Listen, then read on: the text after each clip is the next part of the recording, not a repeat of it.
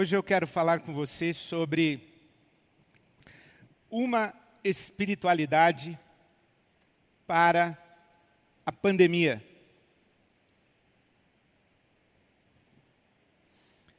Hoje quero falar com você sobre uma espiritualidade para a pandemia. Quero falar sobre o seu relacionamento com Deus.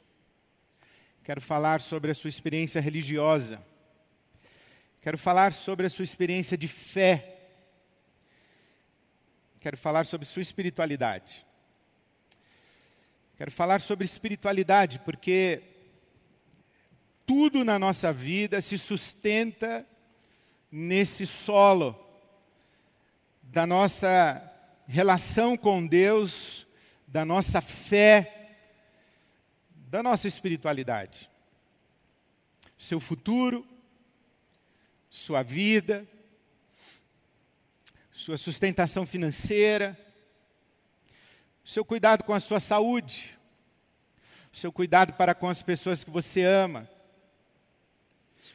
a sua atividade profissional, sua vida em família, as suas relações amorosas, seus romances, sua relação com seus filhos, a sua relação com os seus pais, a sua rede de amizades, seu corpo, seus prazeres, seus sonhos, suas esperanças, suas culpas, as suas frustrações, os seus medos, as suas ansiedades.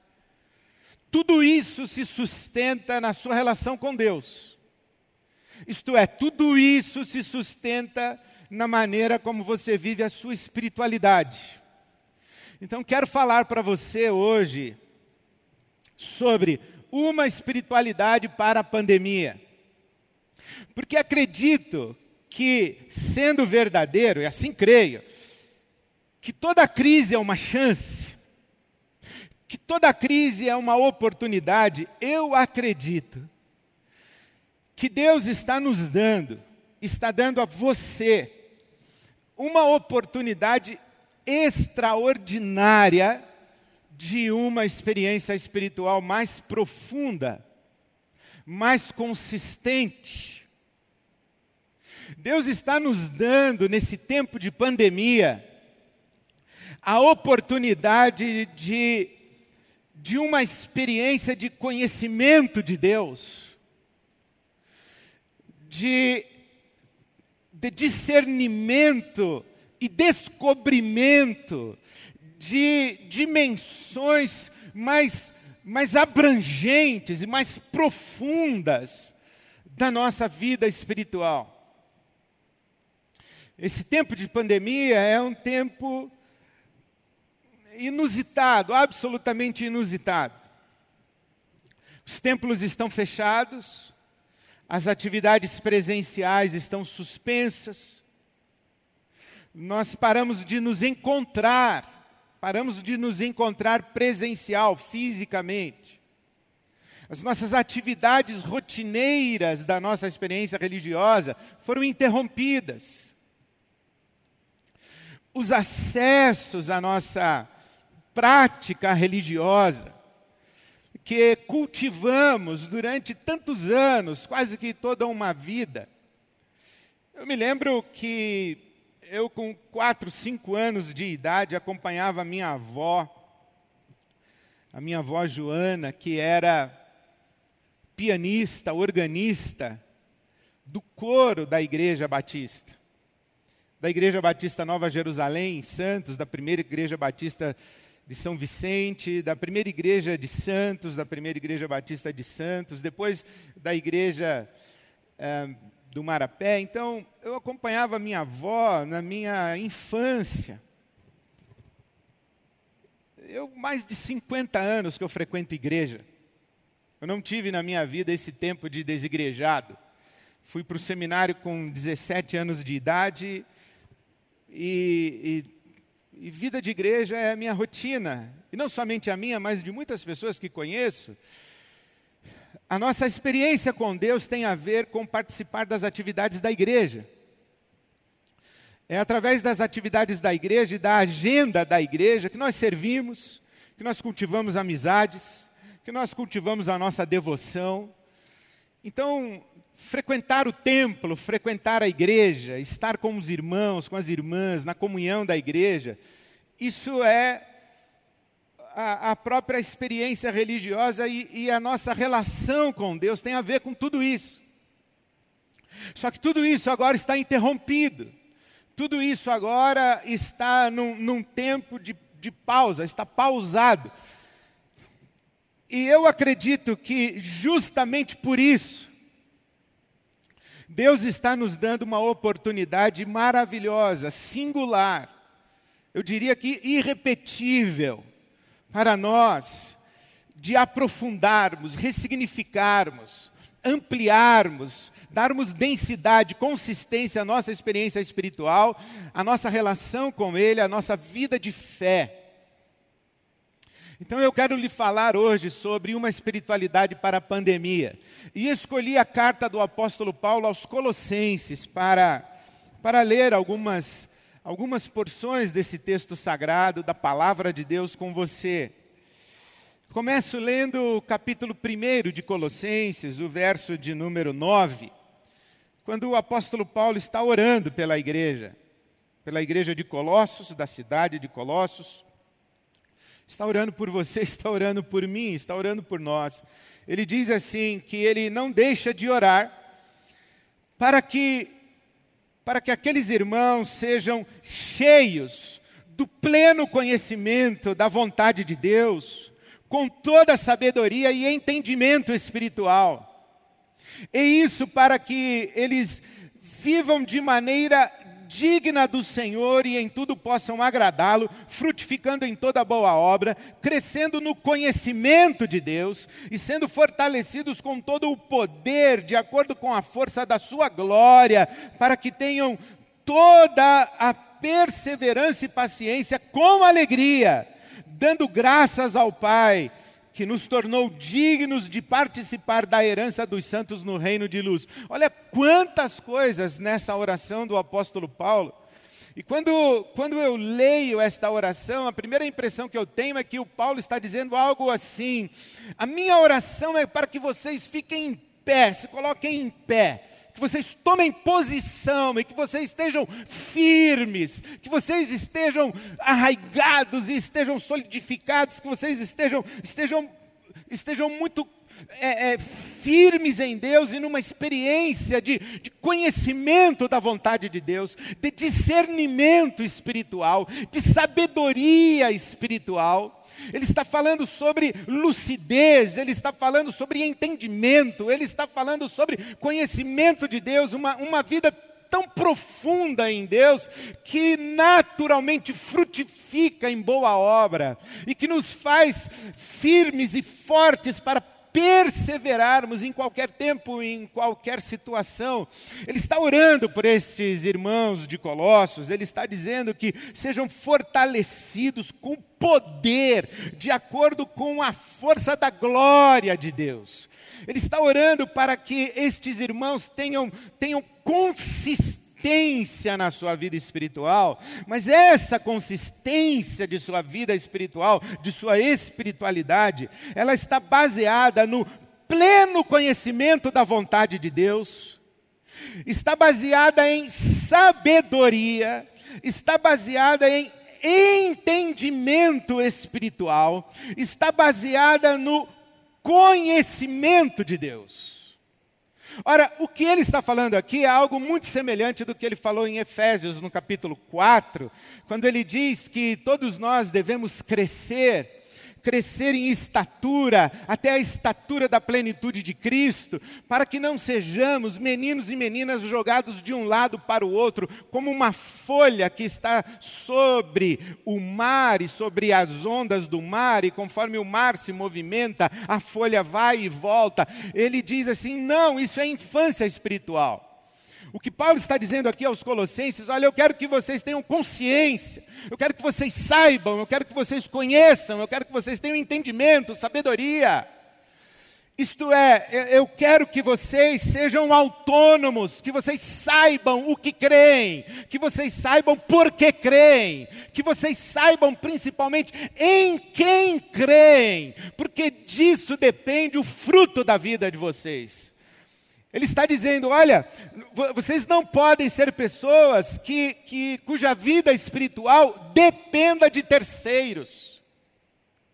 Vocês não podem ser pessoas que são carregadas no colo por outras consciências. Não, você tem que ter a sua consciência firme em Deus, é isso que ele está orando.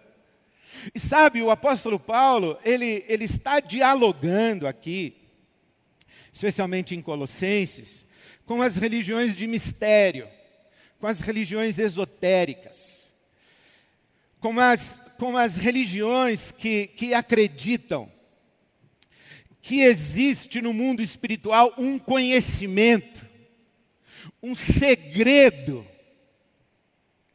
que existe no mundo espiritual uma dimensão de realidade a qual pouquíssimas pessoas têm acesso.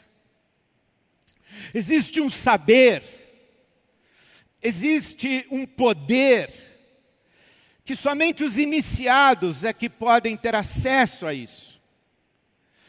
E, portanto, as religiões de mistério, elas são aquelas religiões onde as coisas que realmente importam, realmente importam, elas estão veladas, elas estão encobertas, elas estão ocultas, e somente poucas pessoas chegam lá.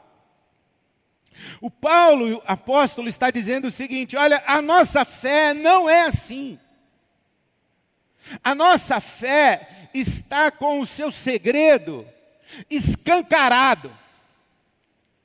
A nossa fé é a fé de um mistério revelado. O que existia para ser sabido, conhecido, já está sabido, já foi revelado, já é conhecido. E eu oro para que vocês cresçam nesse conhecimento, nesse entendimento vocês aprofundem a experiência de conhecimento de Deus. Ele fala isso no capítulo 1, os versículos 26 e 27.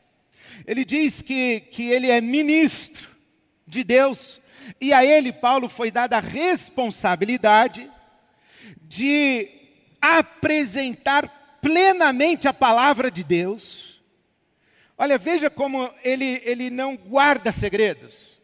Veja como ele não sonega informação. Veja como ele não, ele não mantém é, riquezas é, preservadas a portas fechadas. Ele está dizendo: não, eu, eu fui comissionado por Deus para lhes anunciar plenamente a palavra de Deus. Também a igreja de Éfeso, ele disse que ensinou todo o conselho de Deus. Atos capítulo 20, quando Paulo está se despedindo da igreja de Éfeso, ele diz assim: Eu não deixei de lhes anunciar nada que fosse útil. Eu preguei todo o conselho de Deus. E aqui em Colossenses 1, no 25, ele diz: apresentar plenamente a palavra de Deus. E aí ele diz o seguinte: que é apresentar o mistério que esteve oculto durante épocas e gerações, mas que agora foi manifestado aos seus santos.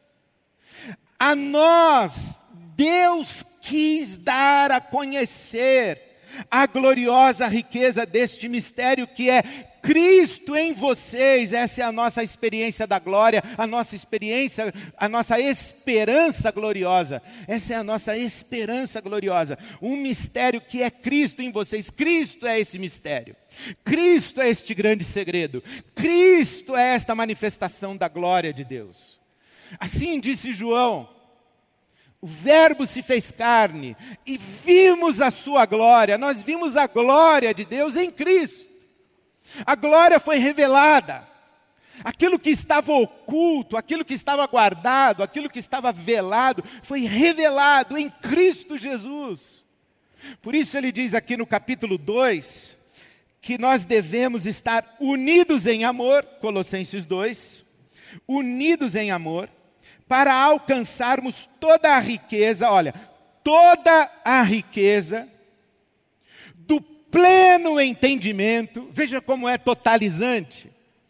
Toda a riqueza, pleno entendimento, pleno conhecimento, pleno entendimento, a fim de conhecer plenamente toda a riqueza, pleno entendimento, conhecer plenamente, olha, é totalizante. Não tem nada oculto, nada escondido. Não existe nada que não tenhamos a, a que não tenhamos acesso. Deus já nos revelou tudo. E nos revelou onde? nos revelou em quem? E nos revelou como? Em Cristo Jesus. É isso que ele diz aqui. O mistério que esteve oculto agora está revelado é Cristo. A glória de Deus estava em Cristo, a glória de Deus está em Cristo. Nele, em Cristo, nós vimos a glória de Deus. Nós vimos o que estava guardado, o que estava escondido, o que estava oculto. Nós vimos em Cristo Jesus. Por isso, no capítulo 2 de Colossenses, veja o que ele diz no versículo 3. Nele, em Cristo, nele, estão escondidos todos os tesouros da sabedoria e do conhecimento em Cristo. Cristo. Sabe, o Paulo está aqui dialogando com uma tradição muito bonita de Israel. Porque a tradição de Israel acreditava, ou pelo menos uma das tradições de Israel, acreditava que, que existia um, um segredo, um mistério, um tesouro, uma riqueza, um poder guardada e oculta no centro do universo. Que o universo é um grande templo de Deus. E lá no centro do universo está o poder de Deus, essa glória de Deus está lá no centro. Essa tradição lê o Gênesis de maneira muito interessante. Como é que nós lemos o Gênesis? Nós dizemos assim: que no primeiro dia criou Deus isso, no segundo dia criou aquilo, no terceiro. Nós pensamos que os dias da criação, eles são sequenciais, eles são em fila. Mas essa tradição de Israel não lê assim, diz assim: no dia um, no princípio. O dia um não é o primeiro dia de uma sequência. O dia 1 um é o princípio. No Gênesis não está dito assim, que no princípio criou Deus os céus e a terra, então é no princípio. O princípio é o dia 1. Um. Ali no dia 1 um, está o eterno, está a glória do eterno. Não é tempo, não é matéria, é o eterno. No dia 1, um, no princípio. E desse princípio, desse eterno glorioso, é que o universo é criado. Então as coisas elas começam a acontecer e o universo começa a, a, a, se desenvolver, não em sequência, como numa fila indiana, mas em círculos concêntricos. Do, do centro, que é a glória do eterno, em volta dele, aí sim é o segundo dia, depois, num círculo mais abrangente, o terceiro, depois o quarto, mas ali no centro está a glória de Deus, guardada, escondida, oculta, a glória do eterno. E a tradição de Israel constrói toda a sua estrutura religiosa pensando nisso. E o templo de Israel, o templo do povo judeu, é a representação do universo. Por isso que o templo, ele, ele também ele, ele tem uma arquitetura de círculos concêntricos. A parte mais exterior, o pátio. A parte mais interna, o lugar santo. E o núcleo do templo, no centro, está o Santo dos Santos Aqui no Santo dos Santos está a glória de Deus. E aqui no Santo dos Santos ninguém pode entrar. Aqui ninguém pode penetrar. Na verdade, somente o sumo sacerdote, uma vez ao ano. Somente o sumo sacerdote, uma vez ao ano. A glória de Deus está ali. Moisés, por exemplo, falava com Deus face a face. Êxodo 33. E Moisés diz assim: Mostra-me a tua glória. E Deus diz assim: Não, ninguém pode ver a minha face, a minha glória e continuar vivo. É disso que Deus está falando, que, que a glória está ali no Santo dos Santos. Essa experiência de Isaías, quando ele está no templo, a glória de Deus enche o templo. Provavelmente Isaías é um sacerdote, é um sumo sacerdote que está no Santo dos Santos. E ele tem a experiência da glória de Deus. Os intérpretes rabínicos dizem que Isaías viu Jesus. E ele, quando vê Jesus, diz: Ai de mim, vou morrer, eu vou perecer. Por quê? Porque ele sabe que ninguém pode ver a glória de Deus e continuar vivo. É a mesma experiência que Pedro, quando está no seu barco e tem a pesca maravilhosa, o Pedro, quando, quando se depara com Jesus, ele tem um, um, um, vislumbre de Jesus, ele fica tão encantado, alumbrado, que ele cai ao chão dizendo: Aparta-te de mim, eu sou pecador, afasta-te de mim. Essa experiência da glória que está guardada ali no Santo dos Santos, no núcleo da criação, no mais profundo da criação. E aí então vem o apóstolo Paulo e diz assim: a glória foi revelada. Cristo é a glória revelada. Nós vimos a sua glória. João, o apóstolo, vai usar a mesma terminologia do Gênesis. O Gênesis não começa no princípio, ali no dia 1 um, da unidade, onde tudo está em Deus. No dia 1, um, no princípio. Aí vem João. No princípio era o Verbo. O Verbo era Deus. O Verbo estava com Deus. Todas as coisas foram feitas por Ele, e sem Ele nada do que foi feito se fez. Depois João escreve lá na sua carta, dizendo o que era no princípio. Esse que era no princípio. Nós vimos os nossos olhos viram, as nossas mãos apalparam. E João diz: esse Jesus, o Verbo que era no princípio, se fez carne, habitou entre nós e vimos a sua glória. É Jesus. É isso que Paulo está dizendo. Olha, quando Jesus está entre nós, a glória de Deus está. E que que coisa maravilhosa diz a carta aos Hebreus, o autor da carta aos Hebreus diz uma coisa maravilhosa. Ele diz o seguinte: que nós podemos entrar com ousada confiança. Onde podemos entrar? No Santo dos Santos. No Santo dos Santos. Porque Jesus rasgou o véu o véu que impedia o acesso à glória de Deus foi rasgado por Cristo Jesus e diz em Hebreus capítulo 10, o verso 19, que Jesus nos abriu um novo e vivo caminho para entrarmos no Santo dos Santos.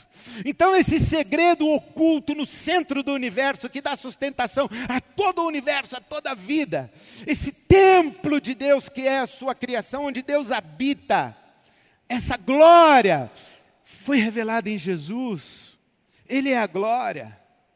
Agora que você ouviu tudo isso, preste atenção nas palavras do apóstolo Paulo em Colossenses capítulo 1. Olha o que ele diz a partir do versículo 15. Colossenses 1,15. Quando olhamos para Jesus, quando contemplamos Jesus, Ele é a imagem do Deus invisível o primogênito de toda a criação, pois nele foram criadas todas as coisas, nos céus, na terra, as visíveis e as invisíveis, sejam tronos ou soberanias, poderes ou autoridades. Todas as coisas foram criadas por ele e para ele. Ele é antes de todas as coisas e nele tudo subsiste. Ele é a cabeça do corpo, que é a igreja, é o princípio e o primogênito dentre os mortos, para que em tudo tenha supremacia.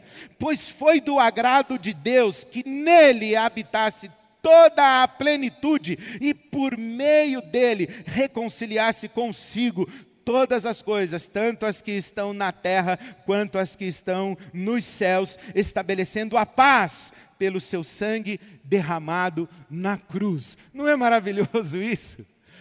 Que Jesus é a glória revelada. E que esse, essa esperança de Israel, na sua tradição religiosa, Israel intuía, Israel sabia que a glória de Deus estava oculta no centro do universo. O seu templo representava isso. O Santo dos Santos era o lugar onde a glória estava. E Israel esperava o dia em que poderia contemplar a glória de Deus. O profeta Abacuque disse que um dia a terra se encheria do conhecimento da glória de Deus, como as águas cobrem o mar. Israel sacrificava no templo, sacrificava no templo,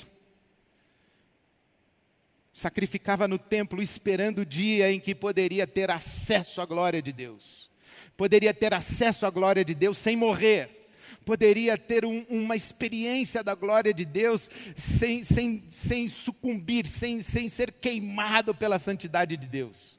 Israel esperava isso, mas sabia que não podia ter o acesso, não podia ter contato com a glória de Deus. Aí vem o apóstolo Paulo, vem toda a sabedoria da Bíblia Sagrada para dizer que Jesus, pela sua morte na cruz e pelo derramar do seu sangue, rasgou o véu e nos deu acesso à glória de Deus. E que Cristo é a glória revelada. E não somente isso, o Paulo diz em Colossenses 1:27 que o mistério é Cristo, a glória revelada, mas esse Cristo está onde? Em nós. Cristo em nós. A glória veio morar em nós a nossa experiência de Cristo, Cristo vivendo em nós. Por isso que Paulo escreve aos Gálatas no capítulo 2, versículo 20: Estou crucificado com Cristo e vivo não mais eu, mas Cristo vive em mim. Cristo em mim, nós estamos em Cristo, Cristo está em nós, isso é um mistério. Aí você diz assim: bom, de onde você quer chegar? Na espiritualidade para a pandemia. Cheguei. Cheguei. Quais as implicações disso? O apóstolo Paulo mesmo responde, na verdade ele que chegou. Capítulo 2, versículo 4. Portanto, eu lhes digo isso, para que ninguém os engane com argumentos que só parecem convincentes, porque, embora esteja fisicamente longe de vocês, em espírito estou presente e me alegro de ver como estão vivendo em ordem e como está firme a fé que vocês têm em Cristo. Ele está dizendo: olha, vocês têm um mistério que é Cristo, vocês têm acesso a Cristo, é em Cristo que estão todos os tesouros da sabedoria, do conhecimento, e eu oro para que vocês conheçam plenamente, tenham pleno conhecimento, pleno entendimento, saibam completamente a vontade de Deus, que vocês tenham contato de primeira mão com Cristo, com a glória de Deus em Cristo. Portanto, não permita que ninguém engane vocês com um discurso intelectualoide, com filosofias, com religiões de mistérios. Não permita que ninguém coloque vocês do lado de fora de uma porta, de uma sala onde somente pessoas iniciadas e privilegiadas podem podem entrar. Não deixem que isso aconteça. Não permitam-se manipular por pessoas que acreditam que detêm o monopólio e a prerrogativa de falar em nome de Deus, como se vocês não pudessem falar em nome de Deus. Não permitam-se manipular por pessoas que querem encabrestar as suas consciências e manipulá-los, como se somente elas pudessem falar com Deus e vocês não pudessem, porque vocês têm livre acesso ao Santo dos Santos em Cristo Jesus capítulo 2 de Colossenses, versículo 8.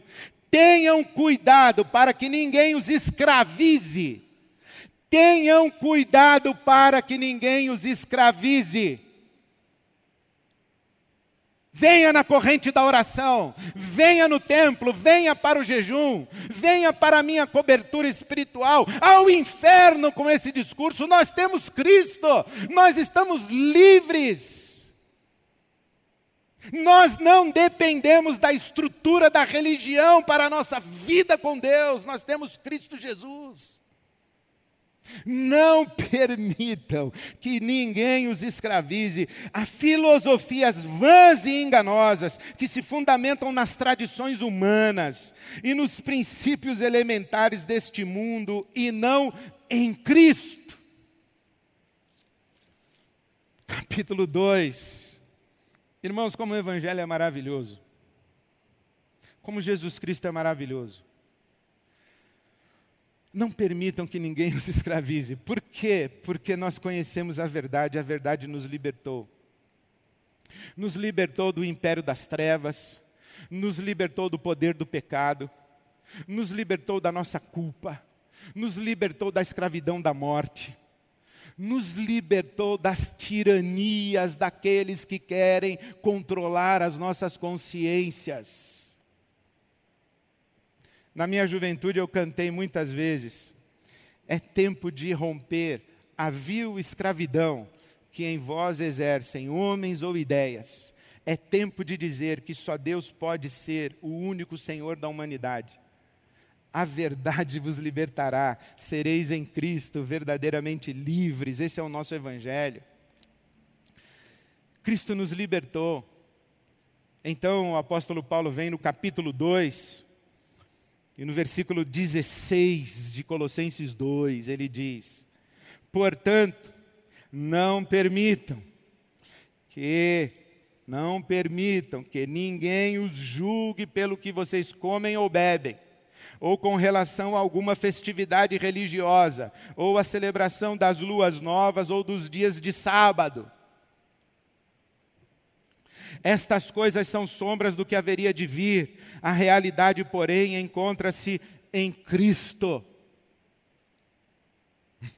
Festa, rito, tradição, tudo isso, disse o apóstolo Paulo, sombra do que haveria de vir. Templo, representação, liturgia sacrificial. Tudo isso apontava para o que haveria de vir Cristo. E ele diz: então, não se deixem escravizar. Colossenses 2,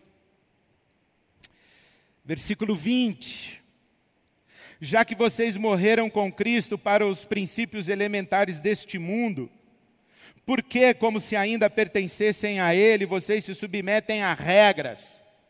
Não manuseie, não prove, não toque. Todas essas coisas estão destinadas a perecer pelo uso, pois se baseiam em mandamentos e ensinamentos humanos. Essas regras têm de fato a aparência de sabedoria, com sua pretensa religiosidade, falsa humildade e severidade com o corpo, mas não tem valor algum para refrear os impulsos da carne. Cristo. Olha, sabe o que eu vejo o apóstolo Paulo falando de uma espiritualidade para a pandemia? Na verdade, é o Evangelho. E como é que se caracteriza essa espiritualidade? Primeiro, ela é não religiosa. O que eu quero dizer com isso? ela não está submetida a ritos, a tradições, a dogmas, a estrutura hierárquica religiosa. Ela não está mais acontecendo dentro do templo. Ela não acontece mais dentro do templo com levitas, sacerdotes, sacrifícios, cultos, ofertas, altares, espaços sagrados, lugares sagrados, dias sagrados, pessoas sagradas. Acabou tudo isso, explodiu. Quando Cristo rasgou o véu e a glória vazou do Santo dos Santos e, e encheu a terra, agora nós não vivemos uma espiritualidade dentro dos contornos da religião, nós vivemos uma espiritualidade na vida. É viver para Deus é viver com Deus, é viver em Deus. Não é prática de atividade religiosa, é vida em Deus. Por isso que o apóstolo Paulo diz assim: Eu rogo a vocês que vocês ofereçam os corpos de vocês, ou a vida de vocês, como sacrifício santo, agradável, vivo para Deus, porque esse é o culto racional. Aí o pessoal pega Romanos 12, 2, o culto racional, Romanos 12, 1 e 2, o culto racional, e diz assim: é o culto inteligente, não tem nada a ver com racionalidade da mente, com essa visão ocidental. O racional é autêntico, legítimo, verdadeiro. Esse é o culto autêntico, legítimo, verdadeiro a vida. Por isso que o apóstolo Paulo diz aqui no capítulo 3 de Colossenses, lembra? Nós estamos lendo Colossenses 3. Ele diz assim: olha, versículo 15, 3,15. Que a paz de Cristo seja o juiz em seu coração, visto que vocês foram chamados para viver em paz como membros de um só corpo, sejam agradecidos, habite ricamente em vocês a palavra de Cristo, ensinem e aconselhem-se uns aos outros com toda a sabedoria, cantem salmos, hinos, cânticos espirituais com gratidão a Deus em seu coração, e tudo, tudo o que fizerem, seja em palavra ou em ação, façam-no em nome do Senhor Jesus, dando por meio dele graças a Deus, o Pai. Olha que lindo isso é, aconselhem-se, animem-se, instruam-se uns aos outros. Não, não é apóstolos aos outros, bispos aos outros, pastores aos outros, não, uns aos outros. Por quê? Porque todos temos livre acesso ao Santo dos Santos. Todos temos livre acesso a Cristo Jesus.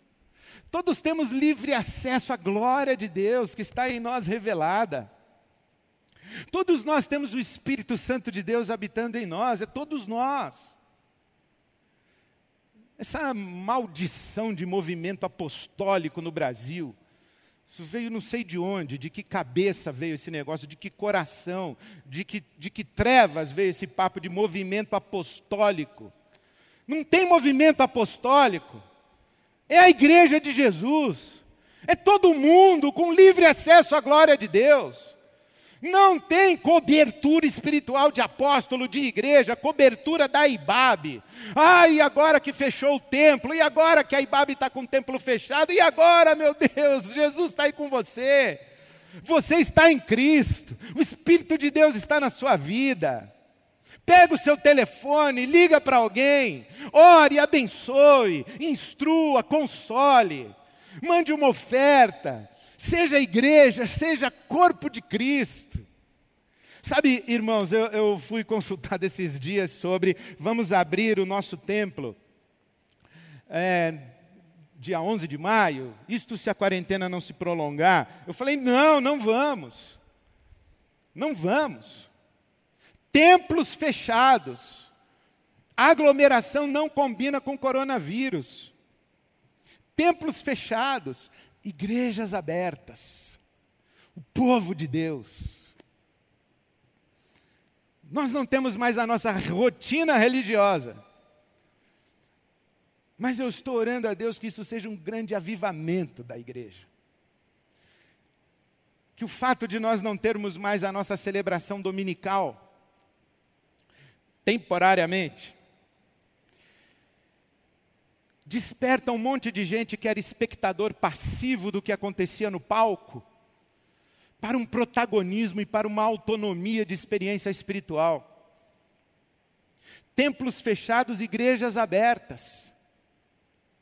A igreja é atividade essencial, mas o culto de domingo não.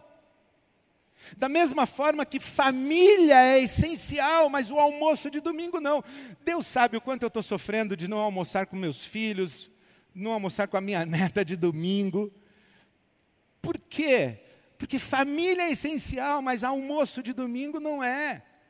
Nós continuamos família, nós continuamos nos amando, nós continuamos nos cuidando, nós continuamos nos falando, nós continuamos nos abençoando, nós continuamos alimentando a nossa saudade, o nosso afeto mas não estamos nos encontrando. E aí, cada um vivendo a sua vida com dignidade, com grandeza, com coragem. Essa é a minha oração para a igreja. Essa semana, alguém fez uma pergunta para mim: qual é o seu sonho para a IBAB nesse tempo de pandemia? falei: o meu sonho é o mesmo desde sempre. O meu sonho é o mesmo desde sempre: é sermos um sinal histórico do reino de Deus levando o evangelho todo para o homem todo, o evangelho pleno, o evangelho todo para o ser humano inteiro, o evangelho integral para o ser humano integral. Na vida, através de uma rede de relacionamentos que mobiliza todos os frequentadores, além dos limites do culto do clero, do domingo e do templo, isto é, a visão ministerial da IBAB era uma visão pandêmica para além dos encontros presenciais dominicais, a igreja acontecendo. E aí eu imagino que há pessoas que podem é, frequentar uma igreja durante 20 anos e nunca terem feito uma oração em voz alta. Pessoas que frequentam a igreja há 20 anos não sabem achar Abacuque na Bíblia, não sabem onde fica Oséias, não sabem quem foi Esdras. Por quê? Porque é espectador passivo, consome produto religioso dentro da estrutura religiosa. E os apóstolos, os pastores, os bispos, o clero, eu, por exemplo, alimentamos isso, gente infantilizada, que não tem consciência de sua fé, que não tem profundidade da sua fé. E agora que a estrutura religiosa está em pausa, se perde. Não! Agora é a hora de uma profunda experiência com Deus. Agora é a hora de protagonismo do corpo de Cristo. Agora é a hora de cada um ter essa, essa experiência maravilhosa de livre acesso à glória de Deus, entrar ousada e confiadamente no Santo dos Santos, ser ungido pelo Espírito Santo de Deus para ministrar, abençoar, servir, ser instrumento da glória de Deus no mundo. Isso é tão maravilhoso. Sabe que para nossa experiência comunitária isso é tão radical que nós temos umas simbologias na nossa vida de comunidade. Por exemplo, o batismo, que eu, eu cresci numa tradição evangélica protestante batista e que quem batiza é o pastor da igreja. Na IBAB não. Na IBAB todo mundo batiza todo mundo. O pai batiza o filho, o avô batiza o neto, a mãe batiza a filha, a filha batiza o pai, o filho batiza a mãe. Aquele amigo que fez o discipulado batiza o seu discípulo. Por quê? Porque nós não compreendemos o Evangelho com estrutura religiosa, com hierarquia religiosa, com, com ritualismo. Tal. Não. É o protagonismo de todo mundo. No batismo acontece isso. Agora, essa semana nós vamos radicalizar numa segunda experiência. Porque eu queria dizer o seguinte: que nós não podemos simplesmente pegar tudo que a gente fazia no presencial e levar para o virtual. Não podemos isso. Nós temos que fazer coisas novas, coisas diferentes, coisas que nunca fizemos. Nós temos que atualizar o presencial numa outra dimensão, numa outra categoria. Então, nós vamos fazer isso essa semana. Hoje é primeiro domingo do mês, deveria ser ceia. Você deveria estar estranhando aí, ué, cadê a mesa? Onde está o pão? Onde está o cálice? Onde está o vinho? Não vai ter ceia? Não, não vai. Não vai ter aqui. Não vai ter aqui com o pastor Ed Renekiewicz. Não vai ter na celebração virtual da IBAB. Mas vai ter ceia em memória de Jesus. Onde vai ter? Aí, na sua casa. Quem vai oficiar? Você. Quem vai celebrar? Você. Quem vai orar? Você. Quem vai explicar o significado da ceia? Você. Como você vai fazer isso? Você vai escolher uma refeição da sua semana, pode ser hoje, pode ser amanhã, segunda-feira, pode ser quarta-feira, pode ser qualquer dia, pode ser no almoço, pode ser no jantar. Você vai escolher uma refeição da sua semana e você vai celebrar a ceia com a sua família, com a sua casa com seu marido, com a sua esposa, com seus filhos, com seus pais. Você pode ler Mateus 26, começando do versículo 17, Você pode ler 1 aos Coríntios 11, começando do versículo 17. E você vai ler, você vai explicar, vocês vão conversar sobre o corpo de Cristo, o sangue de Cristo. Vocês vão separar pão, vinho e vão celebrar a ceia em família. Sem pastor, sem apóstolo, sem templo, sem clero, sem domingo, sem culto. Aí, na sua casa. Por quê? Porque você tem livre acesso ao Santo dos Santos. Porque você está em Cristo e Cristo está em você. Você não precisa da estrutura religiosa para viver a sua experiência de Deus.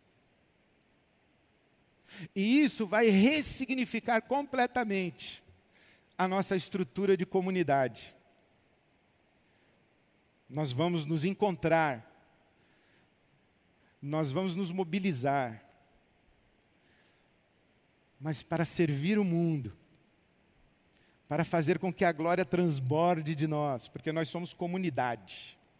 Por enquanto o templo está fechado, não sei quanto tempo mais o templo estará fechado, mas eu tenho essa fé e essa confiança que a Ibabe está mais viva do que nunca, que o corpo de Cristo, que a igreja está mais vivo, mais intenso do que nunca. Então, meu irmão, minha irmã, assuma seu protagonismo da sua fé Aprofunde a sua experiência com Deus. Agora é com você. Agora está na sua mão. Agora está no seu joelho, está na sua oração. Agora o Evangelho está na sua boca. Agora a instrução para o seu filho está na sua casa, está na sua mesa, está na sua conversa. Agora a palavra de Deus está aí. Então vamos viver isso. Eu queria encorajar você a celebrar a ceia, você com a sua família. E, e faça isso, escolha uma refeição da semana. E eu queria fazer um pedido muito especial. Manda sua foto para nós. Manda sua foto ou para o WhatsApp da IBAB, ou para o Instagram da IBAB, oficial IBAB. Manda sua foto para nós. Vamos ver a igreja celebrando o corpo de Cristo partido por nós, o sangue de Cristo derramado por nós. A igreja celebrando no pão e no vinho gratidão a esse novo, ou por esse novo e vivo caminho que Cristo abriu com a sua morte na cruz e com seu sangue derramado. Faça a sua ceia, celebre em nome de Jesus. Mande a sua foto para nós para a gente ver o corpo de Cristo vivo, o corpo de Cristo diante do Cordeiro de Deus, glorificando a Deus no poder do Espírito. Deus abençoe você abençoe sua casa, abençoe sua família. Deus abençoe a nossa IBAB. Deus abençoe a igreja de Jesus espalhada no mundo. Que a graça de nosso Senhor Jesus Cristo, o amor de Deus, o nosso Pai, a comunhão, a consolação, a companhia doce do Espírito Santo, seja com você, com todos nós, com toda a igreja espalhada pelo mundo. Amém, amém, amém. Eu deixo você com uma memória da nossa canção que suplica para o Espírito Santo soprar sobre nós. Estamos dispersos, não estamos reunidos presencialmente no nosso templo, no nosso auditório, mas nós somos uma comunidade, nós somos uma família. Então vamos orar juntos, Espírito Santo, sopra sobre nós, porque nós somos um nós. Amém.